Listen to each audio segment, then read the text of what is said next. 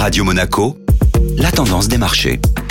Et la tendance des marchés avec Société Générale Private Banking. Bonjour Laura Guial. Bonjour Benjamin. Le calme était au rendez-vous sur les marchés actions. Deux jours avant la publication des chiffres de l'inflation américaine, les investisseurs hésitaient à prendre des décisions. Les indices européens ont d'ailleurs évolué à l'équilibre une bonne partie de la journée pour finalement s'orienter légèrement à la hausse, permettant d'effacer partiellement les pertes de la veille. L'indice parisien et l'indice Stoxx 600 ont tous les deux progressé d'environ 0,20% hier. Cette tendance haussière a principalement été alimentée par les ressources de base avec leur performance de 1,65% sur la séance. Du côté des valeurs, deux actions ont fait le grand écart. Parmi les composants du CAC 40, Bouygues a terminé en tête de l'indice. Le groupe a publié des résultats 2023 en croissance et sur ses annonces, le titre a bondi de 8%. A contrario, les laboratoires Eurofin ont enregistré la pire performance de l'indice en raison de résultats décevants, faisant ainsi chuter le cours de son action de 6,65%.